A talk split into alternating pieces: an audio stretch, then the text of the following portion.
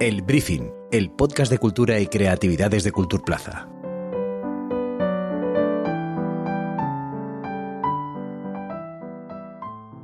Normalmente damos la bienvenida a este podcast con un buenos días, buenas tardes o buenas noches, pero en este caso solo diremos buenos días.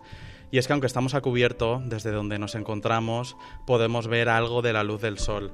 Y eso quiere decir una cosa, que hemos salido de excursión. Hoy cambiamos el estudio de Plaza Podcast para hacer del IBAM nuestra casa. Celebramos desde aquí el Día de los Museos, con un programa especial en el que trataremos de dar las claves sobre cómo es el centro cultural del futuro, una reflexión que atacaremos desde el punto de vista de la gestión cultural, el ámbito educativo o la propia creación artística. Yo, por cierto, soy Carlos Gasán y en este primer turno, pues claro, tenemos a los jefes. Nuria Anguita, Sergi Pérez, directora y gerente del IBAM, bienvenidos al briefing. Buenos días. Buenos días. Los jefes hoy les toca empezar y, romper un poco el, hielo.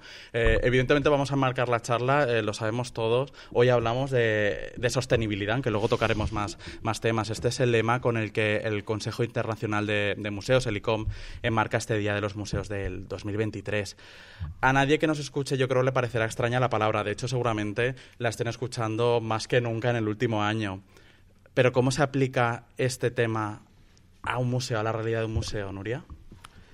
Bueno, pues como dices, es eh, una realidad muy compleja y la palabra mm, sostenibilidad, que a mí me, me interesa pensarla como esa idea de las tres ecologías que tiene que ver con lo medioambiental, pero también tiene que ver con las eh, subjetividades.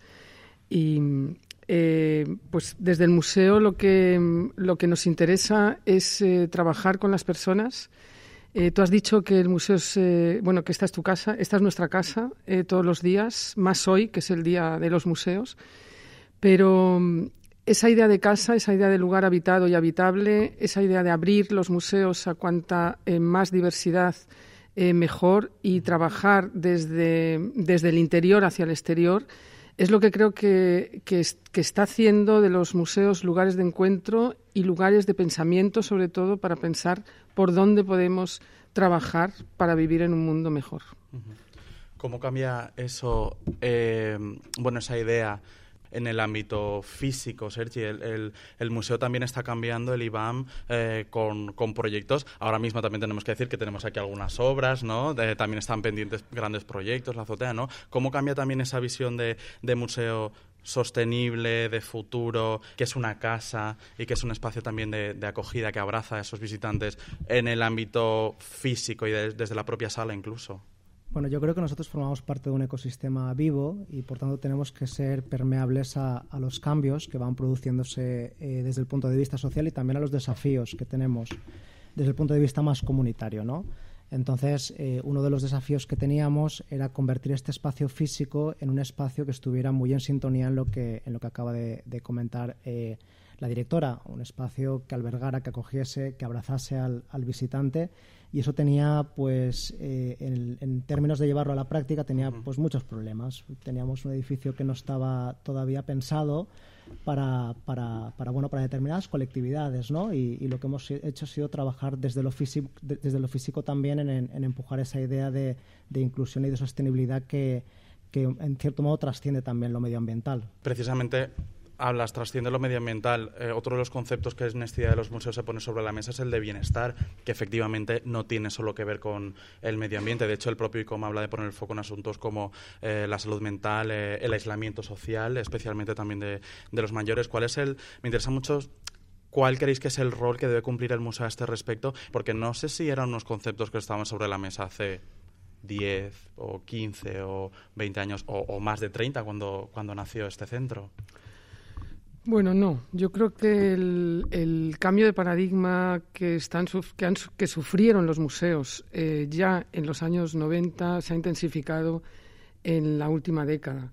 Y yo creo que se ha intensificado porque somos instituciones eh, plurales, que, plurales y diversas en el sentido de que podemos trabajar en muchas direcciones desde, o sea, el arte es un lugar, yo siempre digo que el arte es un lugar extraterritorial, es un lugar que permite la reflexión sobre muchísimas cosas. Y eh, efectivamente el museo ha de abrirse eh, a una colectividad, a otros tipos de, de, comunidades que, digamos, que superan el sujeto universal para el cual se creó el museo moderno.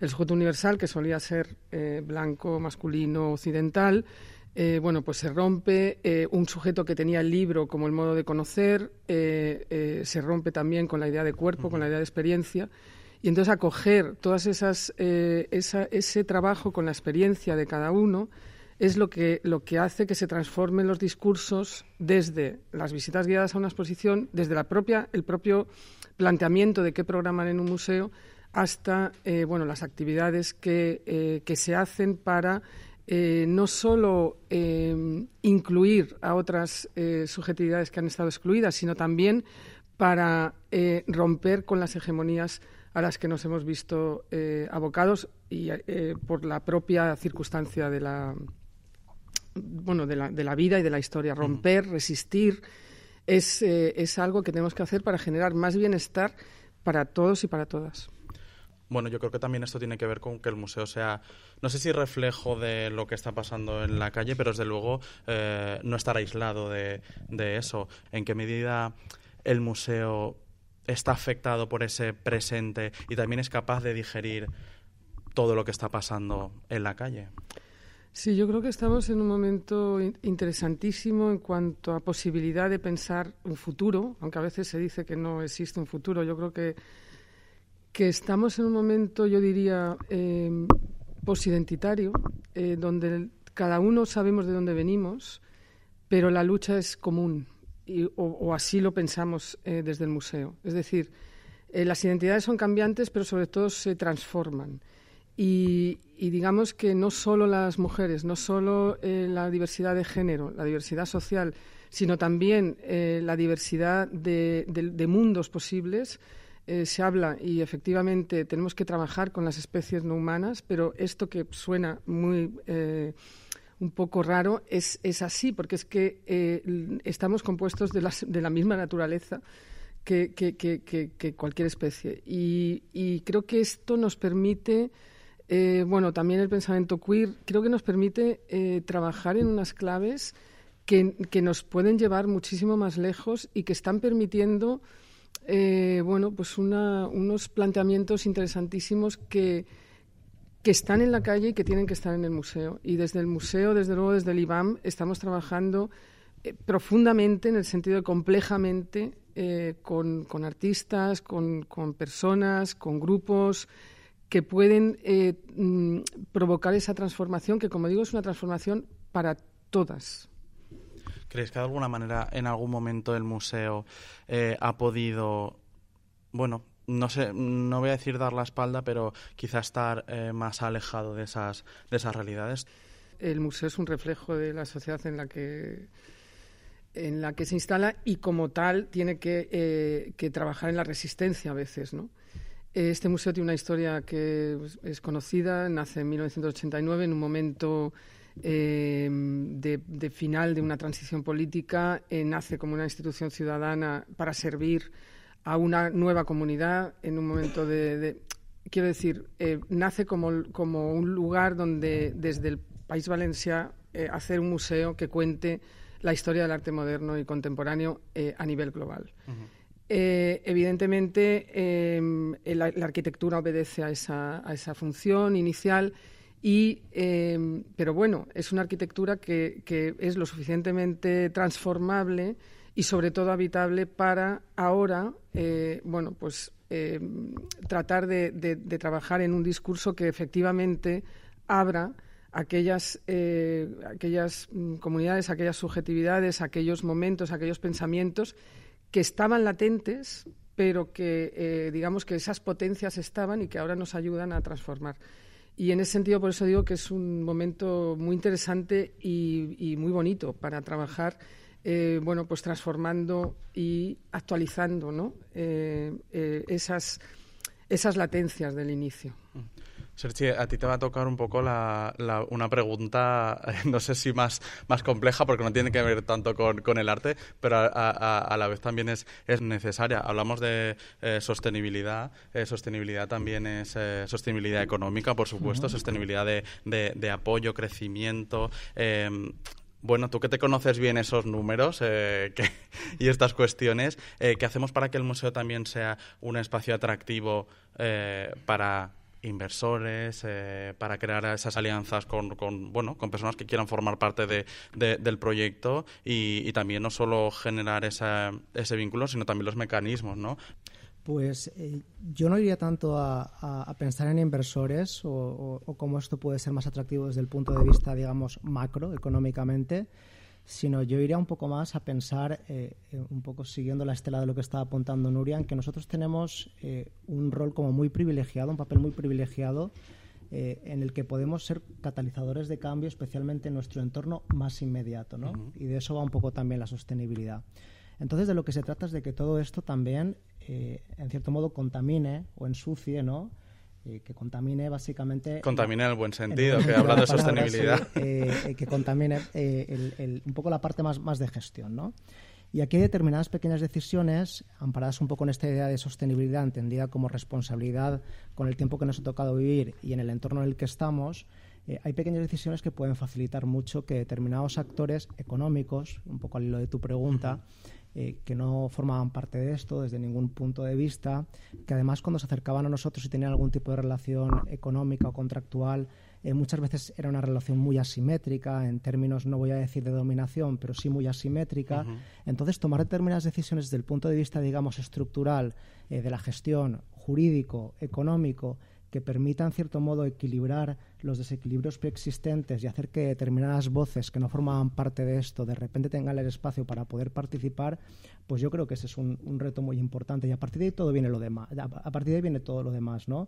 En cuanto a esa impronta, digamos, más sensible con lo institucional y con lo económico la podemos llevar a la gestión, pues eh, no dejamos de ser una institución atractiva, en cierto modo, para, para, para, los grandes actores económicos o para los grandes poderes, digamos, políticos. Pero esto no va solo de eso, ¿no? Esto va de un espacio de todos donde por lo que tenemos que luchar precisamente es para que aquellos que no han formado nunca parte de esto o cuya voz no ha sido escuchada demasiado en nuestro proceso de toma de decisiones estén en, este momento en un, en, un, en un, estado, digamos, central de la gestión. ¿Quién, ¿Quién, no ha estado hasta ahora en un espacio central o quién es importante que entre en ese espacio de toma de decisión o de reflexión? Vamos a ver, es algo que no solo ha pasado en los museos, ha pasado en general en, las, en todas las administraciones públicas. Al final, eh, pues los sistemas de contratación han estado diseñados de manera pues que pudiese ganar aquel que tenía más oportunidades o más condiciones preexistentes para competir, ¿no? por utilizar ese lenguaje, o, aquellos que tenían más solvencia económica para poder hacer bajas más importantes que, repercutían en la, en la, calidad de vida de los trabajadores. Y aquí hemos hecho un esfuerzo muy importante en que, en que la gente que está eh, formando parte de manera directa o indirecta de, de, lo que se entiende como el ecosistema IBAM, pues tenga condiciones de, de, trabajo que como punto de partida sean dignas, ¿no? Entonces, eh, eh, pues normalmente eh, ese tipo de, de personas ¿no? que nos acompañan pues no eran escuchadas o no, no sabíamos cuáles eran sus, sus condiciones ¿no? de trabajo y nosotros tenemos una, una comunicación como muy permeable de ida y vuelta para entender realidades distintas probablemente a las nuestras y que eso pues contamine, volviendo a, la palabra inadecuada, positivamente. contamine positivamente, gracias directora, en, en, nuestros, en nuestras decisiones y en nuestras actuaciones. Quería terminar lanzando también una pregunta sobre un tema muy concreto, porque hablamos también de cuestiones eh, eh, económicas y esto también tiene que ver con el propio mercado del mercado del arte. Yo eh, tengo una curiosidad sobre ese futuro del museo, eh, sobre qué está pasando también en el ámbito digital. ¿no? yo creo que el año pasado hablábamos mucho sobre el metaverso, los NFT, hablamos aquí en las ferias de arte y en general. este año hemos cambiado esos términos, han desinflado un poco, diría yo, y estamos hablando de inteligencia artificial, de qué pasa con los derechos de autor, de creadores que también la están utilizando para eh, bueno, explorando los mm, propios campos eh, y oportunidades que, les dan desde el punto de vista del museo y hablando de esto de Museo Futuro, ¿cómo, cómo os enfrentáis este, ante esta nueva realidad en el sector del arte que se está construyendo en tiempo real eh, respecto a la inteligencia artificial, yo creo que es uno de los grandes retos, evidentemente, para la sociedad y, desde luego, para los museos, que, como digo, no son ajenos. Eh, desde mi punto de vista, el, encaje que se puede hacer entre esta, eh, esta digitalización y, la, digamos, estos procesos de inteligencia artificial y cómo eh, podamos llevarlos a, a, una, a una justicia social, a una justicia social, justicia cultural, justicia económica, creo que va a ser lo más absolutamente lo más complicado. Yo creo que cada bueno, no soy experta, evidentemente, en, inteligencia artificial, es un reto humano eh, enorme y, bueno, tenemos que empezar a pensar en cómo encajarlo, eh, digamos, con esa humanidad que tenemos que, trabajar para, conjuntamente, además, para, para mantener y con una. Y, bueno, y volvemos a una tierra que tenemos que, cuidar, ¿no? Una, una tierra que nos acoge y que eh, la inteligencia artificial genera unos, mm, vamos, unos gastos de energía, como sabemos, eh, realmente brutales. Entonces, bueno, yo creo que entra dentro de esa necesidad de pensar entre todas un futuro más sostenible humanamente, eh, pero con los, con los digamos, los elementos que tenemos en nuestra contemporaneidad, de la cual la inteligencia artificial es uno de ellos. Nuria Anguita, Sergi Pérez, gracias por habernos acompañado en este briefing especial desde el IBAM. Muchas gracias.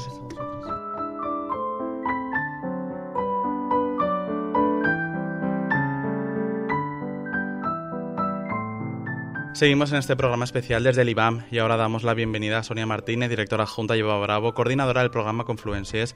Bienvenidas. Muchas gracias. Muchas gracias, Carlos. Bueno, por supuesto, la programación del Día de los Museos eh, cuenta con visitas comentadas a distintas exposiciones. Bueno, tenemos el colectivo La Nave, el Libanés, Aref al eh, talleres, por supuesto, y un proyecto que yo creo que se sale un poco de lo habitual.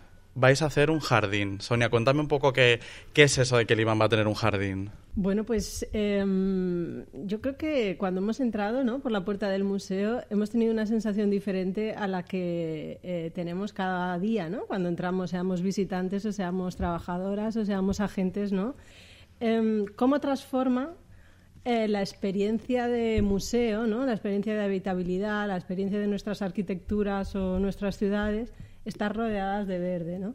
Desde ahí, eh, desde esa convivencia con otras especies, queríamos tentar a, bueno, a, romper un poco esas barreras de dentro fuera y también a qué pasa ¿no? cuando de repente el olor es diferente ¿no? o el sonido es diferente o nos sentamos y en lugar de sentarnos entre cuatro paredes sin ventanas nos sentamos rodeadas de verde ¿no? y empezamos a dialogar. Hace algunas semanas eh, el IBAM recibía la, visita de Clementine Delis, ¿no? que hablaba también un poco de, esa diferencia, eh, de ese museo de futuro sostenible, también en su relación con los propios visitantes y artistas. ¿no? Hablaba también de una configuración física del espacio de la sala eh, de exposiciones. ¿no? También no sé si tiene un poco que ver, y aquí os la lanzo un poco a, a quien quiera coger la pregunta. hablábamos también antes de ese cambio en el espacio físico, ahora tenemos un jardín, pero bueno, ¿hacia dónde debe caminar? También ese espacio expositivo para hacer del IBAM un museo del futuro? Eh, yo creo que también estamos ensayando efectivamente nuevas formas de exposición que, que trascienden ¿no? Eh, la muestra en galerías. ¿no? Tanto el proyecto Confluencias como otros programas que, que después podremos contar eh, un poquito más, ¿no? de la mano de Art y Context y de, y de otras investigaciones, pensamos que Efectivamente, que hay que abrir, ¿no? que hay que abrir las salas, que el arte, además de ser objetos acabados, son acciones de mediación y, son herramientas, ¿no? Trabajamos también desde esa idea de herramienta y desde conexión con el entorno. Para nosotros es muy importante y, de hecho, también las, exposiciones trabajan esa idea de, conexión ¿no? y de, trabajo con el contexto. Sí, y de llevar un poco la... de repensar el museo... Em, no solamente como una, entidad que está, ¿no? Y una institución que tiene un centro como es el eh, donde estamos ahora, el Julio González, sino también un dispositivo que se puede activar fuera del centro. Y Confluencias precisamente es un ejemplo de eso, ¿no? De cómo em, el humanizar el museo eh, a todos los niveles, ¿no? Poniendo sobre todo las personas en el centro, llegando a sitios que están, bueno, pues mm, que están más alejados de los de las lógicas y de los circuitos del arte contemporáneo y llegando a ver el paisaje y el entorno de, mm, de los lugares y de pueblos del interior como espacios expositivos también, ¿no? Para quien no lo sepa, también Confluencias, ¿no? Trata un poco de conectar ese, como tú decías, ese espacio, eh, digamos, central, en esa sede central que es el, el, propio museo, y llevarlo en este caso al entorno rural, ¿no? A esos espacios donde, eh, bueno, pues no habitualmente llegan este tipo de, de, propuestas, de acciones y, y de, de grandes instituciones, que es lo que estamos hablando. ¿Cómo está siendo también la experiencia eh, desde el punto de vista de, de esa conexión, por una parte con los artistas, pero también con ese público eh, bueno, que, no está acostumbrado a que un IBAM, ¿no? un gran museo lleve allí ese tipo de, de, experiencias. ¿Cómo está siendo también este choque, entre comillas, entre una cosa pues y otra? Desde un principio lo que hemos intentado es que el acompañamiento fuese la piedra angular y sobre todo el humanizar. El humanizar em, lo más horizontalmente posible eh, todas las partes implicadas. Desde humanizar a los artistas, no ver a un artista como ¿no? Eh, esa idea que, puedan tener eh, en la cabeza preestablecida de hombre blanco endiosado, ¿no? Sino eh, que llegue, por ejemplo, un artista como Sandra Mar o como Laura Palau que podrían pasar desapercibidas, ¿no? Y, y ser incluso, pues yo qué sé, una alumna más de, los coles que vamos a visitar, ¿no? Por su juventud y por su cercanía. Humanizar también a la institución en el que ya no es algo abstracto, sino que nos ponen cara, nos ponen rostro, eh, vamos allí en representación de, pero al fin y al cabo em, asocian el museo con las personas que vamos a visitarlos. Em, personalizar también a los agentes y a las instituciones con las que eh, trabajamos y, e incluso el arte, ¿no? humanizar el arte, ver que el arte no es algo separado de su cotidianidad, ni de sus experiencias, ni de su paisaje. ¿no? Sí. Yo creo que además eh, Confluencias es uno de los ejemplos em, desde bueno desde uno de los ejemplos muy claros ¿no? de dos líneas fundamentales de trabajo ¿no? de, de este IBAM que yo creo que podríamos sintetizar en distancias cortas, hmm. trabajar con esa, con esa ¿no? romper la, el, el aura, ¿no? y largas duraciones. Para nosotros es importante que las acciones se extiendan en el tiempo y el compromiso, ¿no? Y desde ahí generamos la programación del museo, ¿no? Supongo que también hay, hay, un punto ahí eh, que mm, supongo que estaréis de acuerdo, ¿no? Que también tiene que ver con acabar con el centralismo, ¿no? Eh, estamos habituados desde Valencia a hablar de centralismo de Madrid-Valencia, Madrid-Valencia, pero luego también existe un centralismo de la Valencia ciudad desde el punto de vista de los eh, recursos, instituciones, donde están las sedes y, bueno, lo comentábamos antes, ¿no? Ese viaje que tienen que hacer desde según qué, pueblos y esas conexiones, eh, pues no es tan sencillo y también aquí hay que combatir ese, ese centralismo y ese acceso a la cultura, ¿no? Sí, sí, estamos hablando de un museo sostenible, de un museo público, ¿no?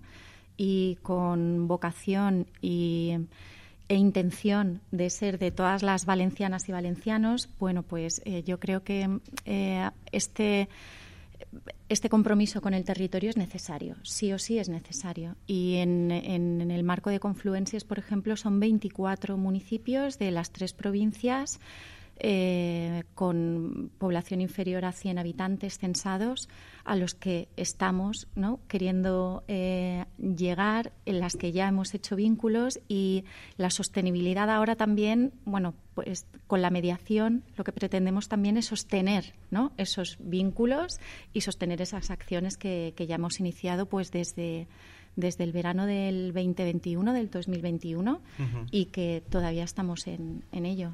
Me gusta también mucho una idea que comentabas antes, eh, Eva, que es la de también presentar al, artista, al vecino y al, ciudadano como una cosa que no es ese genio, no esa, esa figura, ¿no? Ahora además que estamos, ese año Sorolla, ese año Picasso, ¿no? Eh, hablamos pues de esas figuras grandes, ¿no? Y, un poco eh, presentar a, aquí tiene usted a su artista local, ¿no? Y es su, su vecino y, y, es una persona que está también trabajando en ese contexto incluso teniendo en cuenta el propio contexto, con lo cual eh, generan esa relación un poco de miradas de, de, tú a tú, que quizá, y quizá estamos entrando también en una cuestión de, de clichés, eh, pero se aleja un poco, ¿no? De, pues eso lo que decía antes, ¿no? De esa idea del, del gran genio.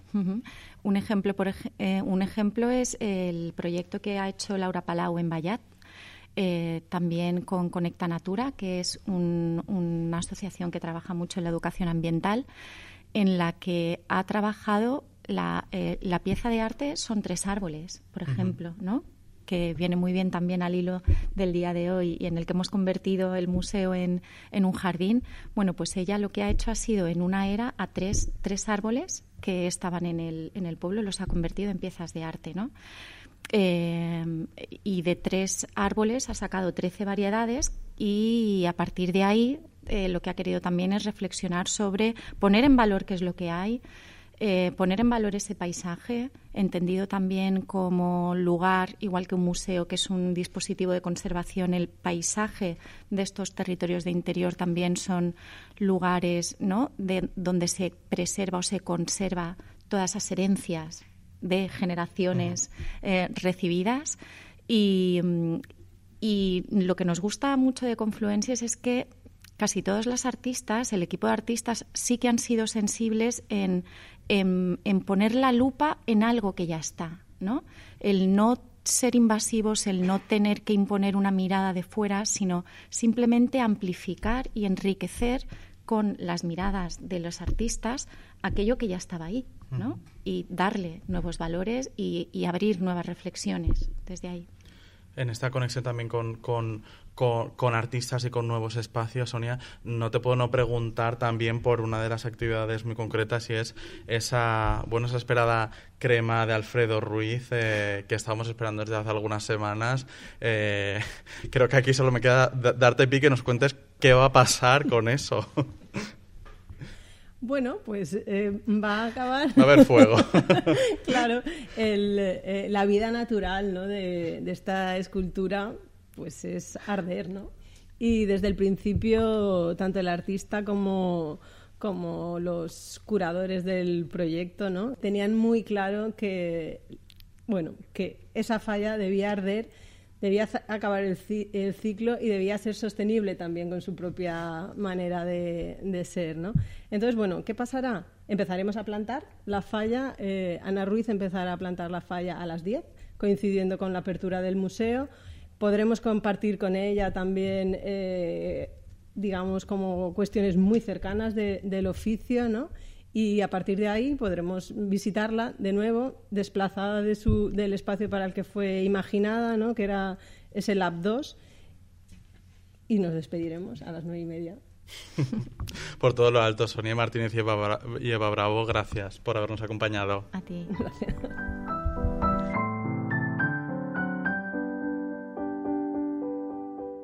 Lo decía al principio, ya hablamos con gestores, educadores, pero ¿Qué pasa con los artistas? Pues bueno, los tengo aquí a, mi lado. Por un lado, Alberto Feijó, que en unos días abrirá las puertas a su exposición Trans City.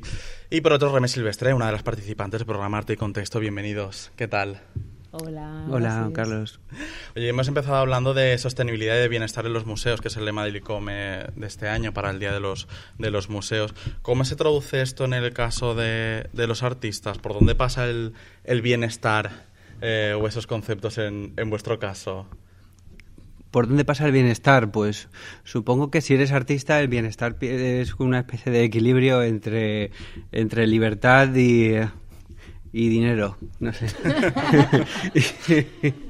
Eh, sin renunciar a ambas cosas, pero sí que teniendo un, un balance, ¿no?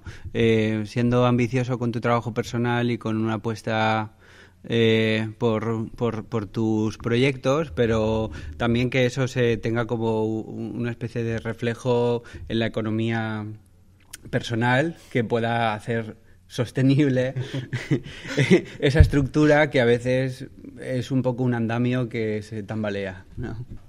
Bueno, jo crec que Alberto ha estat valent i, i ha dit realment allò que totes pensem i, i bueno, jo puc aportar que mm, el benestar sí, evidentment passa per, per un equilibri entre les qüestions que ha plantejat ell.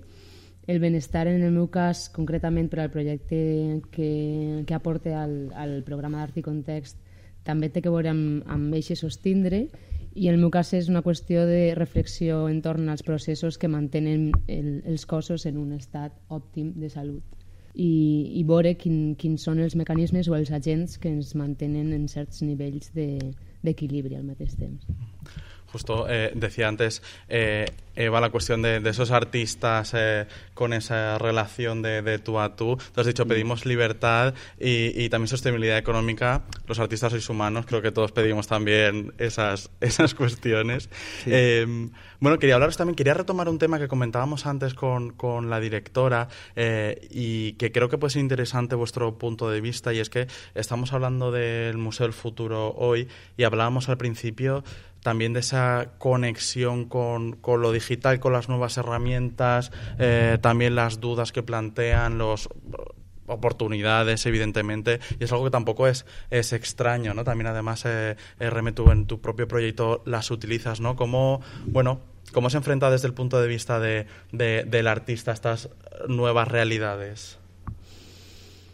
Bueno, jo puc parlar des d'un posicionament personal, òbviament, i des de, des de com treballo jo i, i com plantege les meves investigacions i pense que són ferramentes igualment que si les tens eh, accessibles les, les podem incorporar sense cap... Eh, bueno, sí que poden generar en certa manera fricció, però crec que són qüestions que, que estan a l'abast i que, i que són ferramentes igual de vàlides que, que altres que no passen per una tecnologia o per una connectivitat digital, ¿no? Mm.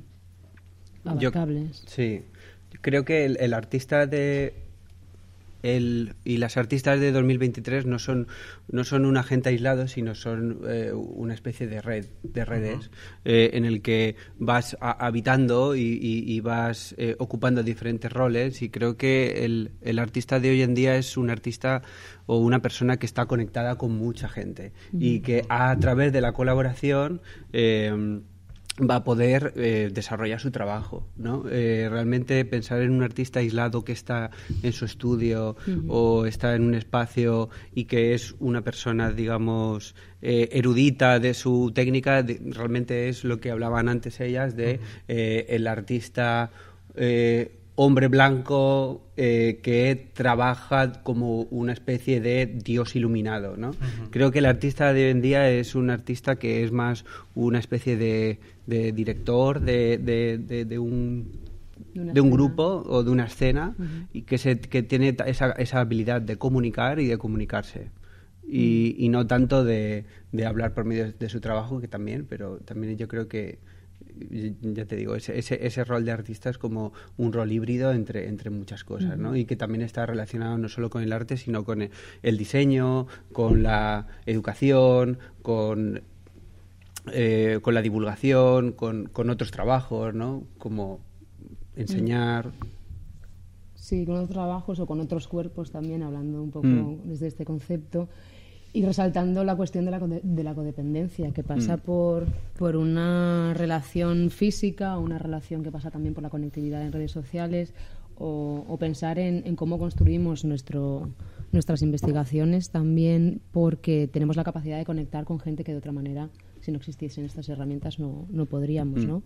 O cómo nos facilita en algún, en algún otro plano el, el trabajo conjunto. Hablo desde alguien que pertenece a, a un grupo de de trabajo como es el PAC, eh, que estoy en, en, contacto con Claudia de Bosque, con Diego Navarro, con Darío Alba y Marina González Guerreiro Álvaro Porras, que gracias a esas herramientas junto con Ali y Julia, que mm. son las comisarias de este proyecto, hemos podido tener planos de trabajo de una manera mucho más sencilla que de otra manera nos hubiese quizá por, por la ubicación geológica de cada uno eh, resultado más complejo. ¿no? Mm.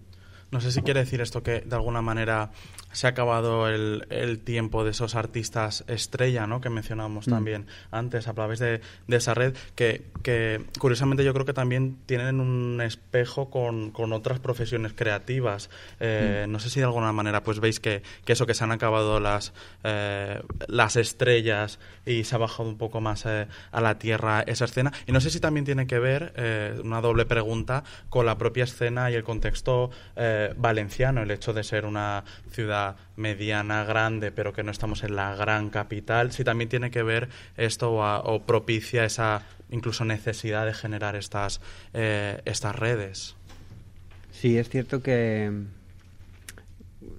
que real, realmente cualquiera mmm, cualquier artista puede estar conectado eh, más allá de donde viva físicamente y donde resida eh, su cuerpo, ¿no? Entonces, eh, realmente y puede estar conectado con, muchas referencias, con mucha información, tiene mucho acceso y, y entonces eso eso como que provoca una, una especie de cambio de paradigma con en torno a, a, al artista que está en el centro del mundo, no, que se cree el centro del mundo, sino que haya muchos centros haya como una especie de dispersa una, una, una cosa dispersa, ¿no? Un, una especie de, de magma disperso.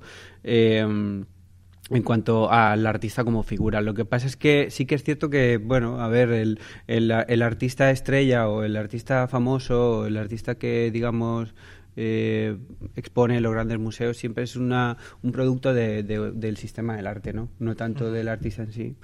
Y pero pero sí que es cierto sí que es cierto que que, que, que, hoy en día a pesar de de, de, de, de, esa hegemonía y de esos de esos de esas estructuras de poder sí que es cierto que, que cada, cada vez hay más gente que tiene que puede tener un altavoz una voz a la hora de ser creativo a la hora de lanzar su propuesta a la hora de decir algo por medio de las nuevas tecnologías y, y de la conexión que tenemos ahora mm. entre todos y todas jo crec que aquestes noves tecnologies te donen aquesta oportunitat de ser un magma però també de, de continuar promocionant-te com a artista marca de manera super individualitzada i, i ho tens a, a l'abast i super propiciat eh, el sistema de l'art com tu bé has dit també continua conduint encara que en, en, en con ciertos giros de volante a tiempo eh, la competitivitat en, entre, entre les subjectivitats.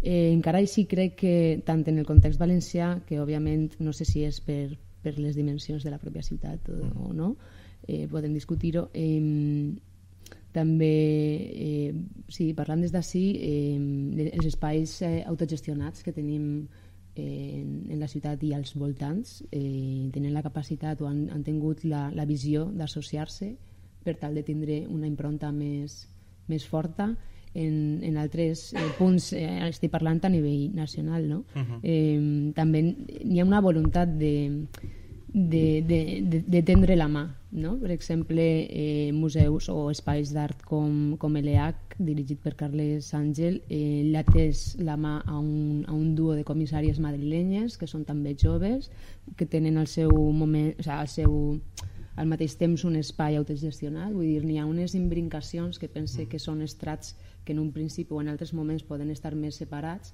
però que actualment o des de, o des de fa un temps a esta part n'hi ha pues, això, una relació més simbiòtica, no? Mm. I, i que n'hi hagi també artistes joves com, com les que formen part del PAC o les que també estan formant el grup d'investigació del d'articulacions que tinguin aquesta presència dins d'una institució com és el museu también es muy importante y es algo a destacar, ¿no? Sí, justo de hecho sí, os iba a preguntar un poco eso también, cómo es eh, de importante es esa, ese puente y esa conexión, en este caso estamos hablando de eh, del IBAM, con esa escena eh, que, que bueno que pasa en espacios que a lo mejor no son institucionales, pero que acaban encontrando un espacio para a investigar, B, eh, exponer, eh, exhibir, pero que definitivamente se crea un poco ese, ese puente. En el caso de Alberto, ¿no? estamos hablando también de, bueno, de ese futuro que tenemos en unos días, una exposición, estamos hablando también del PAC y de esa conexión ¿no? con esas escenas,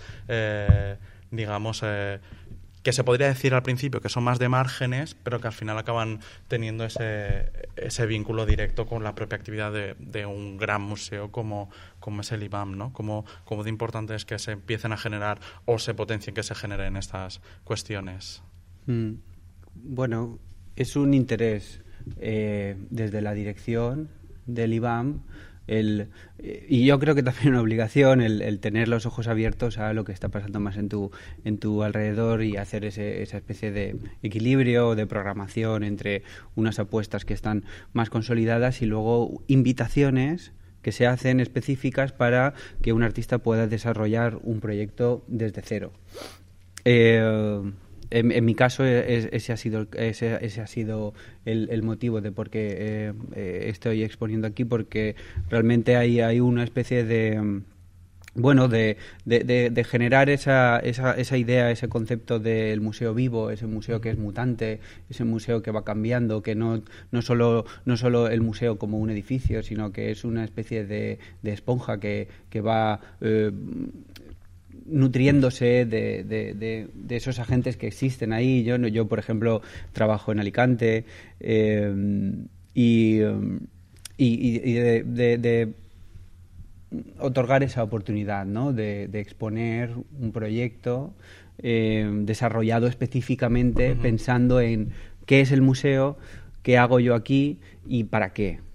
Justo además, eh, me estás diciendo, es un proyecto específico hecho para, para el IBAM, ese Transity que veremos dentro de, unos días. Bueno, aprovecho para preguntarte qué me puedes contar de, este proyecto y, desde qué punto parte y si puede ser, bueno, que vamos a poder ver dentro de, de algunas semanas aquí. Pues Trastiti es, es un proyecto que, me gusta contar y me gusta empezar que es un, proyecto que empezó cuando yo ni siquiera aún era consciente de ello, ¿no? Una decisión personal de un traslado de ciudad a ciudad, ¿no? En este caso de Londres a Alicante, en una situación pandémica. Y de ahí fue un poco como surgió, eh, mediante un evento muy importante en mi vida personal, surgió la idea de desarrollar esa problemática que tenemos en torno a la precariedad, a la inestabilidad, a, lo a lo volátil, eh, desde lo personal hacia algo un poco más universal, ¿no? Y entonces Trastiti realmente eh, el nombre de Trust City, eh, que puede ser un juego de palabras, es, un negocio real que existe en la calle donde yo vivo en Alicante, que es un, un sitio donde se alquilan trasteros, espacios eh, divididos, ¿no? Es un espacio muy grande, dividido en, pequeños espacios donde tú puedes alquilar.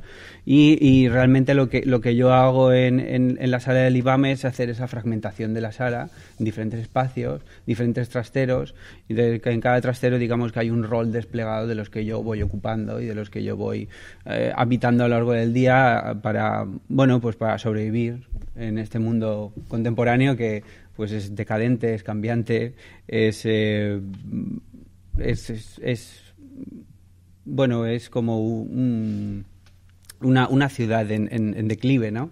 Y, y cómo, yo puedo dar con, como, con mi visión de desde la fotografía eh, hacia el objeto, cómo puedo yo intercalarme ¿no? en, ese, en ese magma de roles, en esa identidad mutante, en un mundo que también está totalmente acelerado y totalmente cambiante.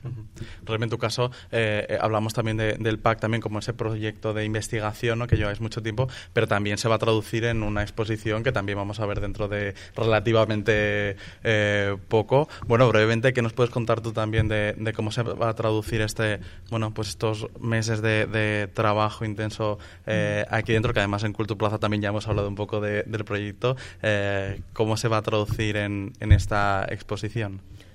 Bé, pues el programa d'Art i Context ens ha permès durant algo més de dos anys, eh, en el meu cas altra vegada, no? parlant des de, des de mi, eh, bueno, és començar a, a, a donar-li forma a qüestions que potser estiguen, estarem un poc disperses en, en, en el moment en, en el que ens convidaren, no? però gràcies a, a, a les activitats, als workshops, a les sessions que, que a banda de la producció artística com a tal que veurem en l'exposició hem hagut d'anar desenvolupant junt a les comissàries i les companyes.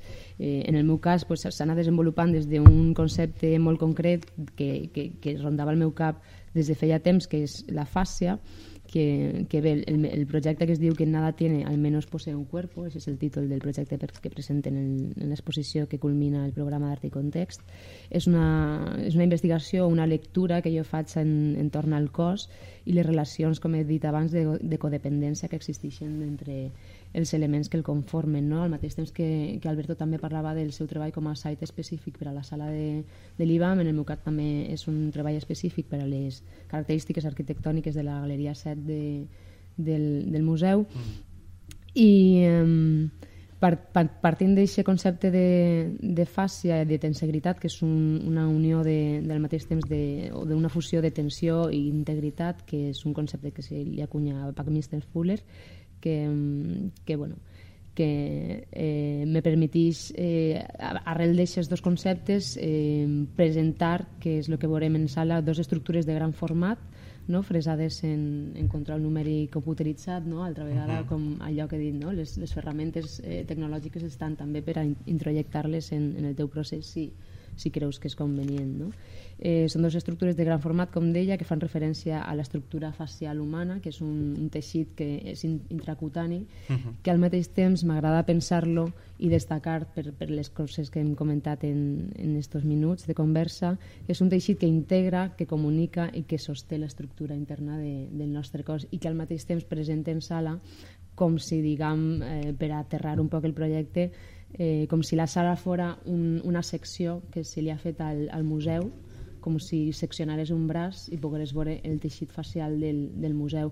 Què passa en, en aquest teixit, no? que, que a banda de ser una estructura que, servi, o que, que és un cos o un bulto redó, en plan una instal·lació immersiva, com, com se pretén que siga, com realment serà, és un diàleg també a tres bandes, no? perquè Eh, al mateix temps he fet una selecció de peces dels fondos de, de la col·lecció de l'IBAM eh, i, i també se, se sumen obres de producció recent d'artistes contemporanis de l'estat espanyol i fragments d'obres i de processos que han anat eh, formant part de, de les peces que, que les meus companyes del programa d'Art i Context també mostraran en sala. No?